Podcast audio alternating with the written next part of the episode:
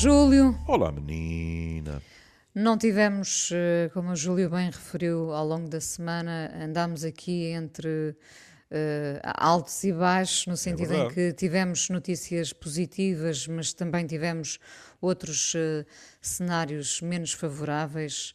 Eu diria que neste momento o cenário mundial, global, uh, está longe de ser um cenário positivo. Temos que ser muito fortes para continuar com o otimismo uh, debaixo do braço, uh, junto ao coração. Uh, de preferência, porque... bem guardadinho num daqueles bolsos que tem até um fechozinho, não é? Que é para não corrermos o risco de que caia ao chão. Muito protegido, é, muito protegido, porque é a palavra que mais se ouve agora também, não é? Proteção, é, estar protegido, é. enfim. Um, estamos a atravessar esta pandemia que, da qual já falámos muitas vezes. Eu sei que as pessoas também ficam cansadas de ouvir falar da pandemia. A verdade é que, uh, enfim, houve notícias de uma vacina, duas vacinas, uhum. isso trouxe uma agitação até positiva nas bolsas, como seria de esperar, mas... Uh, então para a Pfizer... Sim. que injeção de positivismo. Viu as graçolas, desculpe lá, viu as graçolas sobre a Pfizer e a vacina? Não, não vi. Pronto. É eu recebi dois ou três mails, é, é engraçadíssimo. Recebi dois ou três mails por causa uh, de, um, de, um, de, um, fim de semana, não sei, pá, há 15 dias ou qualquer coisa, em que eu estava uh, ligeiramente jocoso. E então uh, recebi alguns mails dos nossos ouvintes a dizer: Oh, sou professor, não fico preocupado não ultrapassou nenhumas linhas vermelhas, nós até nos rimos e tal, e eu fiquei mais descansado. Já não me lembro que graçola é que eu. Ah, já sei. Foi do, do espetáculo, da minha mulher é um espetáculo, não? Não, foi, não. Foi, foi quando a Inês disse assim. E uh, uh, de, uma, de uma amizade colorida podemos ah. passar para amigos do peito? Pronto, e eu fiz um comentário e, e, e, pensei que eventualmente poderia ter chocado alguém, o que também é um pensamento um bocado otimista em 2020, não é? E as pessoas divertiram-se e disseram que não, que estivesse descansado. Mas, uh, uh, quando, quando estamos a falar uh, de, de, situações como aquelas que atravessamos agora é? e, e, e, vemos os memes, alguns dos quais têm pouca piada, pronto, sobretudo quando é aquele humor, às vezes frequente em Portugal, pesado, não é? uh, é uma coisa que um tipo apaga rapidamente. Mas há outros que nós temos que nos render à evidência, que é há gente que tem uma capacidade extraordinária de em dois minutos fazer uma graça. Eu não digo que, so, que tenham sido dois minutos, mas não foi nenhum dia, foi, foi um par de horas. Veio a notícia da Pfizer e eu recebi, um, é, chama-se memes, não é? Eu tenho medo de dizer Sim, sim, sim, sim, sim. Eu recebi essas coisas que dizia assim, pois, isto foi o laboratório que sintetizou o Viagra. Portanto, agora veja isto, é extraordinário. Já estou a perceber. Se, pois, se eles inventaram maneira de ressuscitar os mortos, porque é que não onde arranjar uma maneira de manter os vivos? Pá? E eu parti-me a rir, não é? Não é muito elogioso para nós homens, mas que diabo, não é? Alguém que foi logo imediatamente buscar uma, uma graça em relação a isso. As pessoas são mas é importante que as pessoas continuem a conseguir rir. Eu ia lhe dizer precisamente é, isso, Júlio. É, é muito é, importante. e, é e quando, importante. quando eu lhe digo até em tom de brincadeira que, que, que, hoje está a soltar o seu lado Parque Meira, hum, uh, sim, sim, bem sim, ditos esses momentos, atenção, porque, porque nós também estamos aqui para nos tentarmos rir ainda que uh, muitas vezes falemos de realidades tristes, como é o caso de hoje. E é inevitável que falemos, até porque quando falamos tentamos que isto soe também a alerta, não é? Uhum. Não que possamos fazer nada, mas, uh, enfim, falar muitas vezes é um. Oh, querida, se se consegue alertar, já é fazer qualquer coisa. Já é fazer qualquer coisa. Pronto. Bom, uh, com, esta, com esta pandemia, sabemos que, e com este vírus, uh, sabemos que uh, em Portugal e no resto do mundo, mas é da realidade portuguesa que vamos falar, já morreram mais de mil idosos em lares com Covid. estes idosos morreram com Covid em lares e os lares, como se diz no artigo da Natália Faria, no público, um, os, o, o, vírus acabou por, por uh, deixar muito a nu as condições em que vivem muitos destes idosos. É verdade. E, é e, a, e, o título é, era muito forte porque, por, deste artigo, porque se falava em depósitos de velhos. Uhum. O que é preciso para acabar com os depósitos de velhos? Uhum. Um, é uma realidade triste, eh, é uma sociedade, isto não é, não é exclusivo de Portugal, de maneira é? nenhuma. De maneira nenhuma. Um, Fala-se muito hoje em dia, e ainda bem que se fala, não é? Porque se começou a falar da violência contra os idosos, uhum. que era uma questão da qual não, não se ouvia muitos ecos, não é? Falamos Uh, infelizmente, porque, porque acontece da violência contra as mulheres, uh, mesmo contra as crianças. A violência contra os idosos foi sempre, parece-me, silenciosa. Não sei se estou a dizer uh, algo correto. E também porque as vítimas são provavelmente as vítimas menos capazes Exatamente. se queixar todas Exatamente. Elas, é? daí, daí o silêncio, não é? Uhum. A impossibilidade total de feedback. Uh, mas como nós já aqui dissemos muitas vezes, uh, isto demonstra também o, o, desrespeito de uma sociedade uh, pelos mais velhos, por quem no fundo ajudou a erguer a sociedade que temos hoje em dia, não é? Uhum. O mundo que nós temos hoje em dia, uh, com muitas coisas negativas, mas com muitos aspectos positivos também, em termos de progresso, foi sendo erguido por muitos destes homens e mulheres que estão agora a ser maltratados. Uhum. Uh, sim, sim. E quando olhamos para os lares, e não, não podemos, obviamente, dizer isto de todos os lares, uh, há sítios onde as pessoas são uh, bem tratadas claro. e há sítios onde estes idosos são, de facto, violentados, digamos assim. É, para as pessoas também terem um, uma noção do que estamos a falar, em setembro deste ano, nós tínhamos 99 mil institucionalizados. Hum? E temos instituições diferentes. Desde logo é preciso também ver isto, não é? Temos 1.673 contabilizadas uh, dependentes das misericórdias e, são, e também IPSS e 847 com fins lucrativos avisa a navegação. Haver fins lucrativos não é nenhum anátema. Uma instituição pode ter fins lucrativos e portar-se muitíssimo bem com os seus utentes, com os seus trabalhadores, etc. Pronto. Assegurando o bem-estar de todos. Exato. É? Portanto, cuidado, a palavra, que vem, aliás, no artigo, eu estou a empregá-la sem qualquer conotação negativa. Ora bem, e eh, depois, quando eh, pessoas se debruçam sobre eh, a primeira parte do artigo, que é, digamos assim, uma, uma reportagem em determinadas instituições, nós tropeçamos com a professora Teresa Rodrigues, que é professora da Universidade Nova de Lisboa e que é autora de um ensaio que se chama Envelhecimento e Políticas de Saúde da Fundação Francisco Manuel dos Santos. E vale a pena porque, a Inês já o disse, mas vou repetir, não com as suas palavras, mas com a mesma intenção, é dito assim: o retrato do que se passa dentro das portas de boa parte destas instituições. Não está escrito todas. Hum? É preciso ter muito cuidado que nós somos um animal com um fascínio muito grande pela generalização. É? E depois, como se costuma dizer, quem não se sente não é filho de boa gente.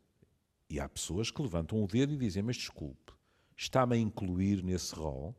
Então, se quiser, venha cá ver. É? E, portanto, boa parte.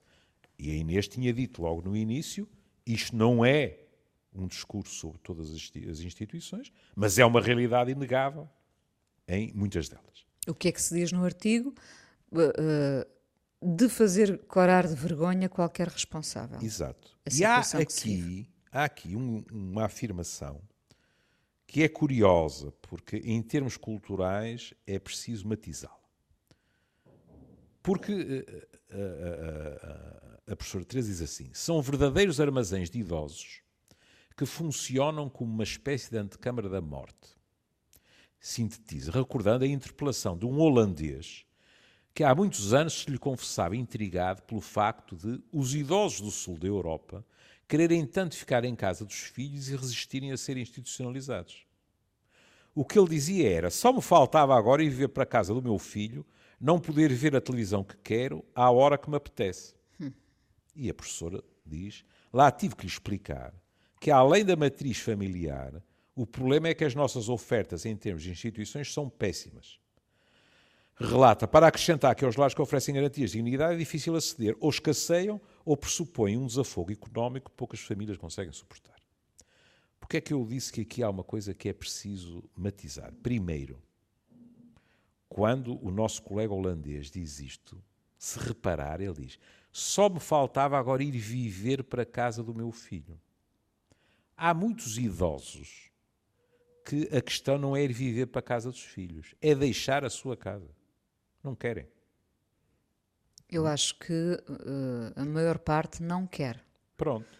Uh, e cada um de nós, com, com a sua idade, percebe isso perfeitamente, não é, Júlio? Exato, exato. Olhe, nós falamos daquele. Eles são casados, mas eu apetece chamar-lhes assim. Daqueles, daquele casal de namorados de Pinhel. Sim. Da não é? Ah, pronto, Acho, acho que aquela história é mais até de namorados de casados. Há ali, há ali um, uma vivacidade do afeto. Pronto, alguém me poderá dizer, mas eu estou casado há 50 anos, é igual, basta vê-los a eles, não é? Mas há ali, pronto, a Inês até empregou na altura a palavra paixão e o erotismo, pronto, tudo isso, não é? Ora bem, é preciso termos a noção de que, como a professora Teresa diz, que é as estruturas familiares são diferentes no norte da Europa, não há. Eu não estou a dizer que é melhor ou que é pior. Até porque não sou isento. Porque, sendo eu um latino em muitos aspectos típico, eu cultivo muito o espírito de família e até de clã e de tribo. Mas, no norte da Europa, as coisas não se passam da mesma maneira. Nós já falámos aqui, por exemplo, da facilidade com que um rapaz ou uma rapariga vai para a universidade e, e os pais imediatamente alugam o quarto dele. E não estão à espera que ele apareça ou que ela apareça em ser de visita, não para ficar. Hum. Eu contei-lhe da minha própria história de vida, não é? Como há 50 anos atrás eu estava na Alemanha e era motivo de. Estava, quer dizer, de visita, e era motivo de espanto eu estar na universidade e a estudar na minha cidade natal e a viver em casa dos meus pais. Eles saíam todos da sua própria cidade. Era considerado, digamos assim, um, um fator de amadurecimento. Não estou a dizer que não fosse. Eu tinha faculdade de medicina no Porto, eu estava em casa dos meus pais, não sentia nenhuma necessidade de, de sair. Outros saíram. Sei lá, não nos podemos esquecer do fascínio, por exemplo, que Coimbra exercia sobre muitos de nós. E alguns iam para Coimbra porque queriam estar em Coimbra. Mas há outro aspecto e, no que por, ele diz. Porque queriam sair de casa, basicamente, não é? Podiam Mas outro... Coimbra também tinha aquele apelo, não é? As repúblicas, etc. Portanto, se calhar era um cocktail. Bom, mas há outro aspecto no que ele diz, que é só me faltava agora ir viver para a casa do meu filho, não poder ver a televisão que quer, à hora que me apetece. É que este homem também está a partir do pressuposto que há nele uma autonomia em termos físicos e mentais que lhe permitem ficar sozinho. Mas muitas das pessoas que estão em instituições não são autónomas.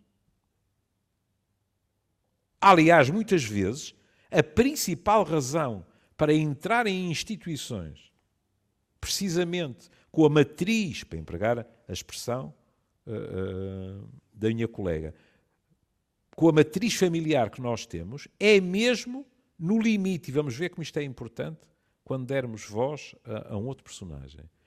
E, portanto, Ele o que está a dizer é assim: quando eu tiver 65 anos, eu percebo o raciocínio dele. Quando eu tiver 65 anos, ou 70 ou 75, era o que me faltava estar a comer às horas que a instituição decide, a ver o programa que a televisão que a instituição decide, etc. Claro, porque ele pode estar em sua casa ou sem necessidade nenhuma de ajuda, ou, com sistemas de ajuda que lhe permitem manter-se em casa e, portanto, fazer o que lhe apetece. Abençoado. Daí, daí, a importância, mais uma vez, daquelas redes de que muitas é vezes falamos, de. Uh, porque, é evidentemente, uh, estas pessoas esticarão até ao limite a, a, a, possibilidade de continuar na sua casa, onde se sentem seguros, onde garantem Uh, digamos, a sua autonomia, mas aqui precisamos da tal rede de suporte que visita, que telefona, Exato. que no fundo mantém estas pessoas ligadas ao mundo exterior, não é? Nem mais. Com, com cuidadores informais e com cuidadores formais. Sim. Pronto. E depois, uh, a minha colega, aliás, no seguimento do, do que ele diz, faz uma observação que é verdadeira, que é, em muitas instituições, a mistura de pessoas, e as palavras são dela, completamente lúcidas e ativas, com pessoas com doenças incapacitantes, e estar a tentar estimulá-las todas da mesma maneira, por exemplo, quando é para ver televisão, são todos obrigados a ver o mesmo programa, que a uns podem interessar muito e a outros nada, isto é deprimente. Ela tem razão. Nós estamos sempre a dizer, para todas as faixas etárias, que não pode ser chapa 5. Porquê é que havia ser chapa 5 para os mais velhos? Sobretudo, como ela diz, sublinha, quando estão lúcidos. Não é? Esta ideia de infantilizar, como se diz no Aí artigo, está. não é? Os idosos. Aí está. Aí está. Que é uma forma de os apoucar quase, não é? É, é. E aí, uh, uh, vamos, o seu a seu dono, já estamos a citar uma jurista, a doutora Marta Carmo, que é técnica uh, da Associação Portuguesa de Apoio à Vítima e que elaborou um relatório chamado Portugal Mais Velho uma coisa que, que, já sabíamos é Portugal é dos países mais envelhecidos do mundo. Do mundo, do não mundo. é da Europa, é do mundo. Pronto. E ela fala de violência institucional. E o que é que ela se refere? Falta de condições, estou a citá-la, falta de condições de higiene e observância ou mesmo violação dos direitos das pessoas, de respeito pela intimidade e reserva da vida privada, dada a aglomeração de pessoas no mesmo espaço, na falta de formação profissional dos cuidadores. A que é que isto leva? Há uma despersonalização que advém de um controle administrativo da vida diária dos utentes. E aí, como a Inês eh, chamou a atenção, ela desagua em quê? Há uma infantilização dos idosos que os despersonaliza. Um exemplo. E é daqueles exemplos que se calhar não nos ocorre, mas não nos ocorre enquanto não estamos nesse tipo de situação. Ela diz assim: ter de jantar às seis para alguém que ao longo da sua vida nunca jantou antes das 10 da noite, é não ter em conta as necessidades individuais de cada um. É evidente que, pondo-me do outro lado, eu posso argumentar assim: eu estou de acordo, mas acha que é possível, com umas dezenas de pessoas, cada um janta à hora que quiser? Isso é impossível. É, é? impossível. Como Percebendo que isto pode ser uma agressão para, para, para uma pessoa destas, não é? Ou seja, o, as duas pessoas têm razão. Sim. Não é? Por exemplo, há pessoas que são. Eu, por exemplo, sou um tipo chato. Uh, há, há, pessoas no, na minha família que uh, têm o carinho de não torcer demais o nariz, mas eu sou um tipo que gosta de jantar cedo. O que ainda por cima, com a avançada idade, olha, lá está, a questão dos mais velhos, se tornou para mim ainda mais importante, porque se eu jantar tarde e abusar um bocado, a noite, em princípio, não vai ser pacífica. É? Portanto, eu se puder, eu se estiver a jantar sozinho, é tão simples como isto. Eu se estiver a jantar sozinho, às oito da noite, eu tenho um quarto à mesa.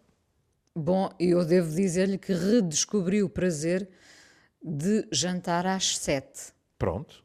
às sete, que era uma coisa que se fazia em casa dos meus pais. Às sete, acaba de jantar às oito e de repente, como diz a minha filha, ainda temos muita noite, não é? Ainda temos muito. claro!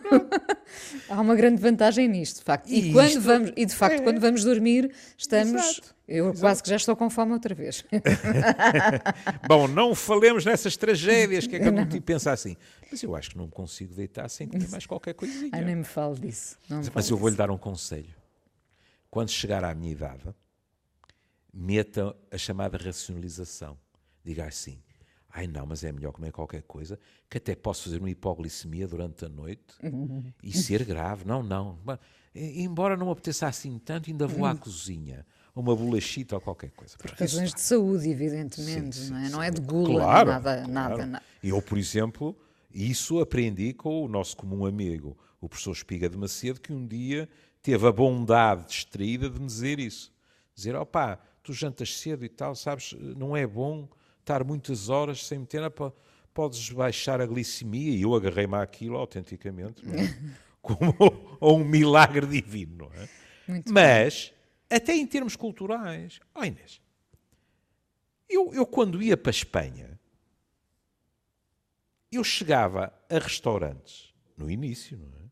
Chegava a restaurantes, queria entrar para jantar e as pessoas olhavam para mim, não vou dizer como para um louco furioso, mas para um tipo exótico. Sete e meia, oito, jantar. Mas estava tudo nas copas. Quem é que janta às sete e meia, oito horas em Espanha? Uma minoria. Em contrapartida, para mim jantar às onze da noite, o que para eles é normalíssimo, para mim é um caminho breve para alguma desgraça, não é? Porque vou ficar pesado, depois tenho que andar, suponhamos estou na minha querida Barcelona, tenho que andar nas ramblas, depois a cabeça mete só barulho e uma digestão que podia demorar uma hora porque eu estou preocupado leva duas, essas coisas todas. Portanto, é evidente, não é preciso ir aos lares de idosos. Oh, oh, oh Inês, eu fui para a tropa já depois do 25 de Abril, o que permitia diálogos com quem nos recebia que seriam impensáveis em tempo de guerra.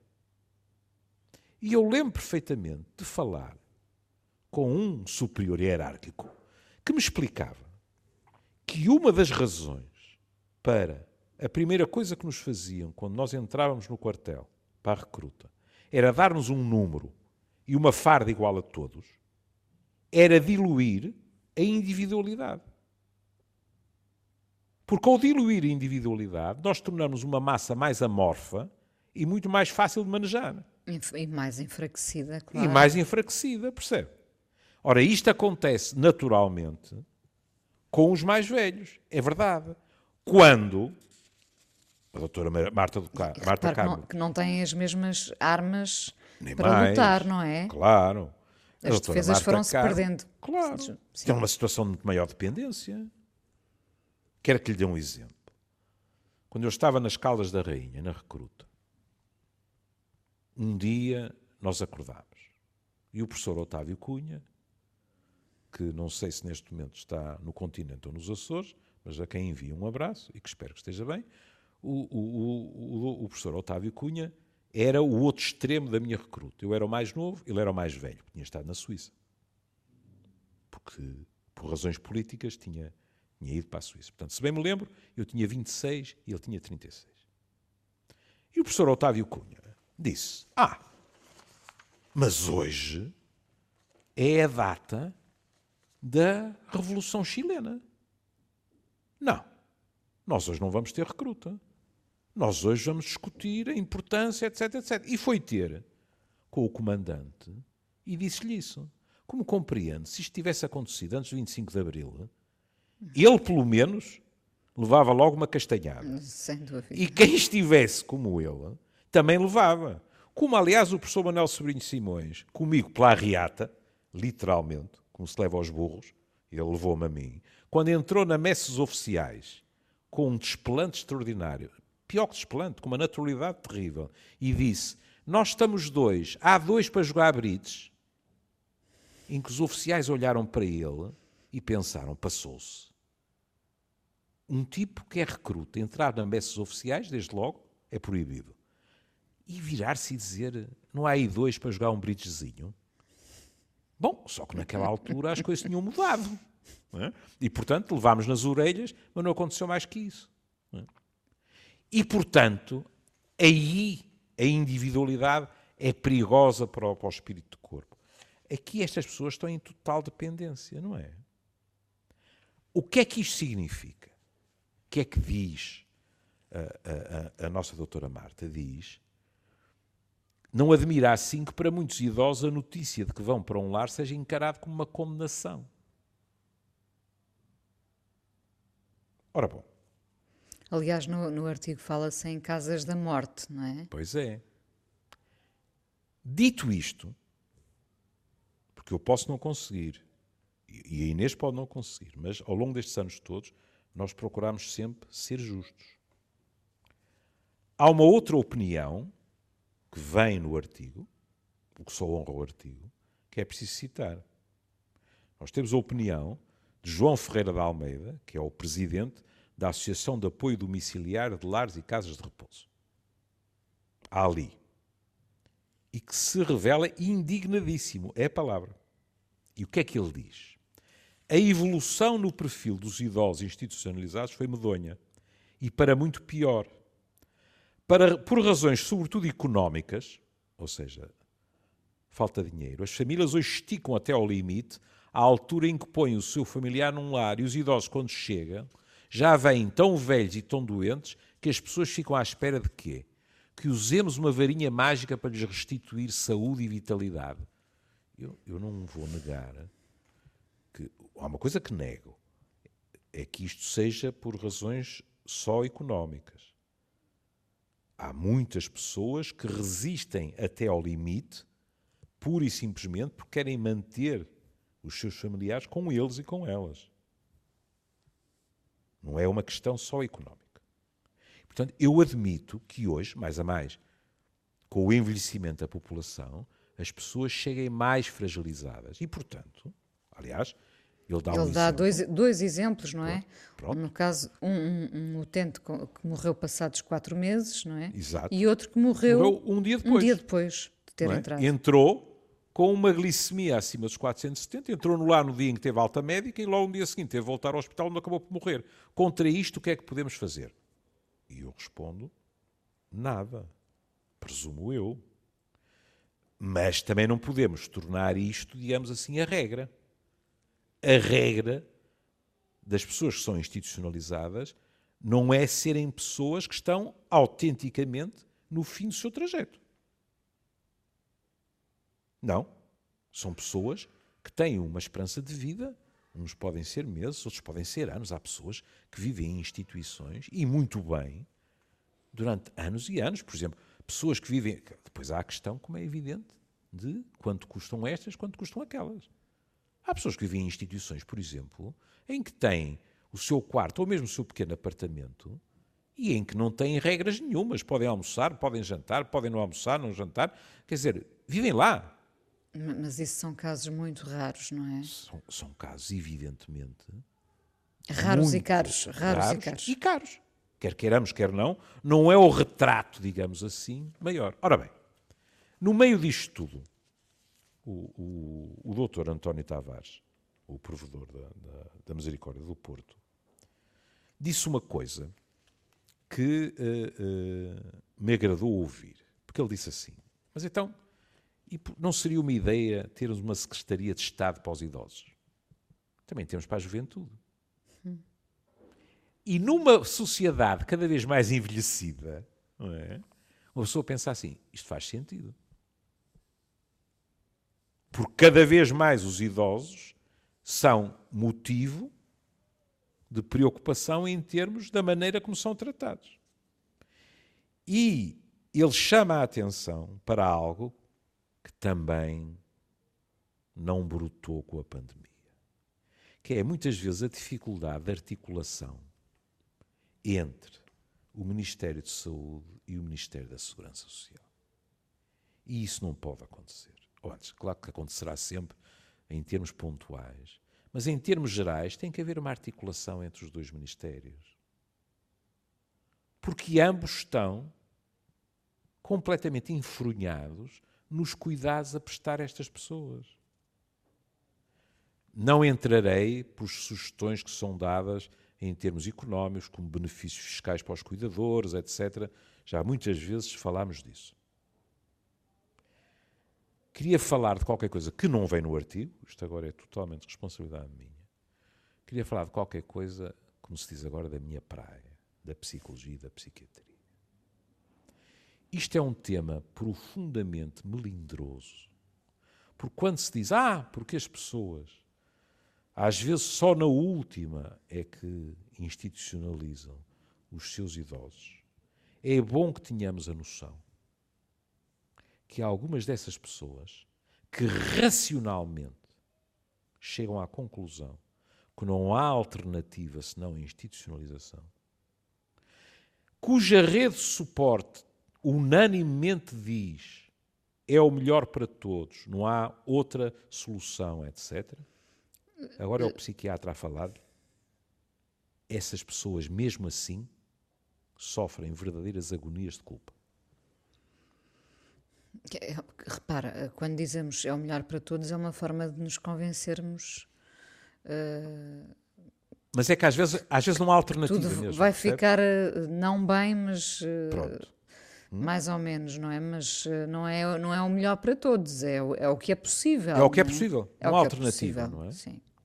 E mesmo não havendo alternativa, Inês, eu estou a ouvir pessoas há 40 anos e estou à vontade, porque não preciso ouvir pessoas. Eu passei por lá.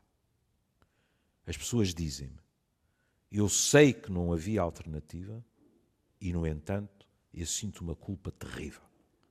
Cada vez que vou visitar o meu pai ou a minha mãe, eu penso, ele não me diz ou ela não me diz, mas eles preferiam estar em casa. Percebe?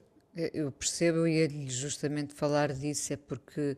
Uh para pessoas uh, de bom senso, com caráter, enfim, há uma dor imensa e uma angústia uh, diária, latente, de ter ali o pai, a mãe, enfim, um familiar. Portanto, a angústia é dos dois lados, não é? É. Mas, mas de facto, às vezes não há, não há outra solução. Não. Pronto. E temos. Quanto tempo ainda, ainda nos falta? Hum, sete minutos. Sete minutos há uma coisa para que temos de estar preparados. A questão da, da letalidade nos lares não, não foi, nem tem sido um problema exclusivamente português. Olhe, por exemplo, no Lancet de outubro, saiu um, um artigo muito interessante sobre a Suécia, onde a letalidade nos lares foi muito alta, que encaixa num programa que nós fizemos. Lembra-se de fazermos um programa sobre aqueles apartamentos. Ah, claro, se... lembrei-me várias vezes já durante Exatamente. este programa. Não, é, não era na Suécia, era? Era na Suécia. Bom, aquele, aquele, aquela espécie de condomínio Exato. em que Exato. gerações, várias gerações Exato. conviviam numa forma de ajuda. Exato. E um extraordinário sucesso.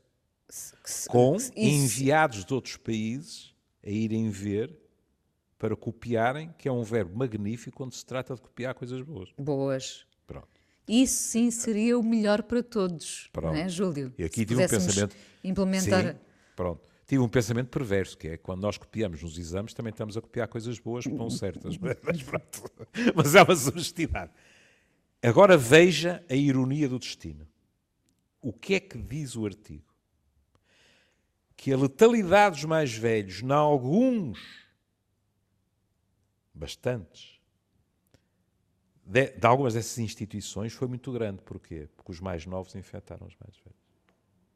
Aquilo que sem pandemia era um fator enriquecedor, na pandemia o que é que aconteceu? Tornou-se um perigo, claro. Tornou-se um perigo. Porque os mais novos, muitos deles assintomáticos, provavelmente, acabaram por eh, transmitir o vírus aos mais velhos. Mas o que eu queria dizer é isto. Nós temos de estar preparados para, atendendo ao que tem vindo a acontecer por toda a Europa, e fico-me só pela Europa, a nível de letalidade nos lares, nós temos de estar preparados para, quando isto amainar, e há de amainar, a desconfiança da população em relação às instituições vai ser ainda maior. E, portanto, é preciso, já vamos atrasados, mas é preciso, desde já, um enorme esforço concertado de credibilização destas instituições para que não caiamos numa situação de pagarem os justos pelos pecadores quando estivermos em velocidade de cruzeiro. Tem razão, Júlio, porque nesta altura é como se não houvesse espaço em nós para contestar o que quer que seja, não é? É. é. Mas... Embora, vou-lhe dizer uma coisa. Diga, diga. Toma nota do que eu lhe digo. O cansaço que as pessoas tinham e já exibiam na primavera não é o mesmo cansaço de agora. O cansaço de agora é um cansaço muito mais irritável e muito mais reivindicativo do que era na primavera. Pá, porque Quando chegamos, estamos a chegar ao ponto de saturação, aí não é? Está, aí está, aí está. Está. Uh, uh, uh, para não falar de ninguém, eu dou-lhe o meu exemplo.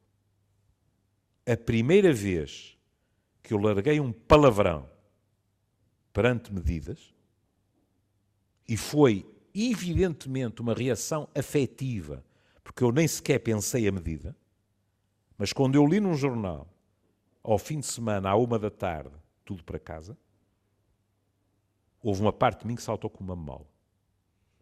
E depois eu tentei pensar e disse: atingi o meu limite.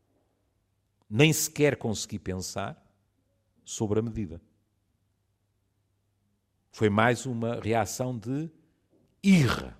A quente, sim. A quente. E, e agora, e agora Isto já é outra, demais. Tem outra visão sobre a medida? Para lhe falar com toda a franqueza, eu acho que, por um lado, dizer-se, e muito bem, com as devidas precauções, continuem a frequentar restaurantes e depois dizer isto à uma da tarde, para mim não é lógico. Aquilo que eu li é que esteve uh, em discussão a hipótese de, em vez de ser à uma, ser às três.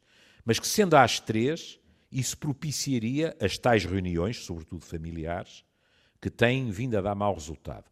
Mas, eu pensei assim, mas se nos restaurantes as regras forem seguidas e houver uma fiscalização adequada, veja-se, por exemplo, o limite de seis pessoas à mesa, não sei porque é que à semana essas regras podem ser aplicadas e não podem ser aplicadas ao sábado e ao domingo. Quiçá esteja a ser injusto. Foi o que eu pensei. É? Olha, voltamos à questão do riso. Ainda não recebeu os novos horários para o fim de semana? Eu, se encontrar no meu telemóvel, mando-lhe.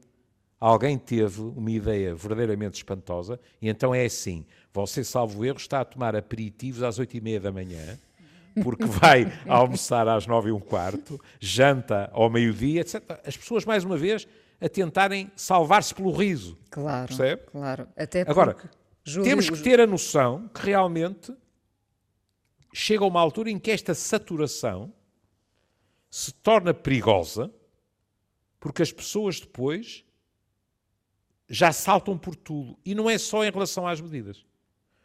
Eu em Lisboa não sei. Uma coisa lhe garanto. Nas ruas do Porto, no trânsito, nas passadeiras, etc., as pessoas, ou eu estou completamente enganado, ou estão inconscientemente já muito mais predispostas para discutir, para protestar e apontar o dedo do que estavam há seis meses atrás. Há uma irritabilidade de base que é tem vindo a aumentar. Possível, é bem possível, mas quando o Júlio dizia atingi o meu limite, eu receio que uh, ainda, ainda haja vários limites por atingir Oh, oh, Inês, se calhar, é, se calhar é o meu velho pessimismo a meter a cabeça de fora. Mas vem aí dezembro com duas pontes. Pois. Não é? Se calhar engano-me, Deus queira, percebe? Só posso ter boas surpresas. Mas Esperemos veja, nomeadamente como está o Norte, acha que não vem, em princípio, a não ser que houvesse um, um achatar da curva que me parece uh, otimista neste momento, acha que não vem limitação de, de, Ai, dos, virá, coisas, dos conselhos, virá, etc. Virá, claro, claro, claro. E há até outra coisa que Eu percebo porque as pessoas precisam de esperança, mas é assim. Quando de vez em quando aparece um discurso que é bom, e depois no início de dezembro a malta confina toda, que é para salvar o Natal. Mas qual Natal?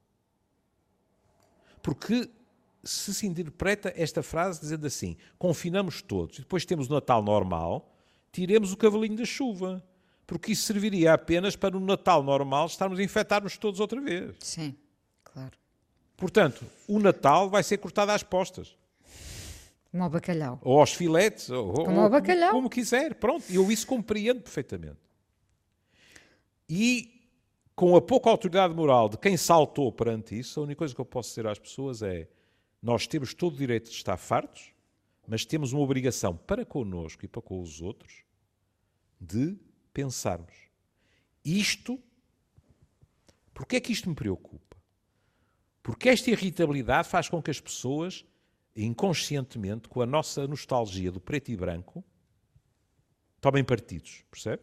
E depois, isso eu já anoto, por exemplo, no meu mural no Facebook, há pessoas que dizem: vocês não ligam nenhum aos outros, estão contra as medidas, são os inconscientes, etc, etc. E do outro lado há pessoas que dizem: cambada de carneirada, estão-vos a enganar e vocês aceitam tudo, etc. E não pode ser assim. Ah, enquanto usarmos a política no meio de, desta, desta assim, discussão, quando, quando o que está no meio da discussão é algo muito mais importante. Não Nem é? mais. E temos Bom. que continuar a ser capazes de analisar aquilo que nos é posto no regaço e, eventualmente, não estarmos até de acordo e isso não ser uma tragédia, muito menos um pretexto para estarmos a a ofender, vituperar, ou seja o que for, seja quem for, percebe? Tragédia é a letalidade que Exato, temos, porque, que enfrentamos, oh, Inês, eu, os números não, que enfrentamos. Eu não estou aqui para enganar ninguém. Por exemplo, o Primeiro-Ministro disse uma coisa que é objetivamente verdade. Disse assim. Mas é verdade, não é a nível português, é a nível europeu. Disse assim: Nós não estávamos à espera de uma segunda vaga tão cedo. Mas na primavera, as mesmas pessoas que dizem isso estavam a dizer: atenção, temos que nos preparar para uma segunda vaga em outubro, novembro. Percebe? O que acontece é que tivemos folga. E essa folga, mais uma vez, não é preto e branco. Nessa folga, nós podíamos e devíamos ter feito mais do que fizemos. E eu digo nós, porque estou a falar do poder e estou a falar dos cidadãos. É, o verão iludiu-nos de certa forma. Júlio, é compreensível. E que Júlio, trouxe? trouxe? porque falámos dele também aqui hum. há uns dias, trouxe o Bruce Springsteen, que já é um hum. septuagenário também, e, e, que lançou um disco novo, falámos disso, hum. uh, e fica aqui uma das canções deste novo disco, I'll See You in My Dreams, que é uma bela canção. Terminamos com o Boss. E posso uh, dizer uma coisa para mostrar que sou um bom aluno seu? Diga. Depois de me dizer isso por mail, eu fui a correr ao Google e descobri que em 2013 os Municipal tocavam isto. e que a canção é de 1924. Pronto, mas eh, é uma. Imagina, é, é mais velha do que eu. É uma bela canção, é um clássico, de certa é um clássico. forma. E, e, é muito bem cantada pelo, pelo Bruce Springsteen. Vamos ouvir. Tá. Um beijinho, Júlio. Um beijinho, até amanhã. Até amanhã. Até amanhã. Até amanhã. and seeming without end. Her days go on. I remember you, my friend. And though you're gone, in my heart's been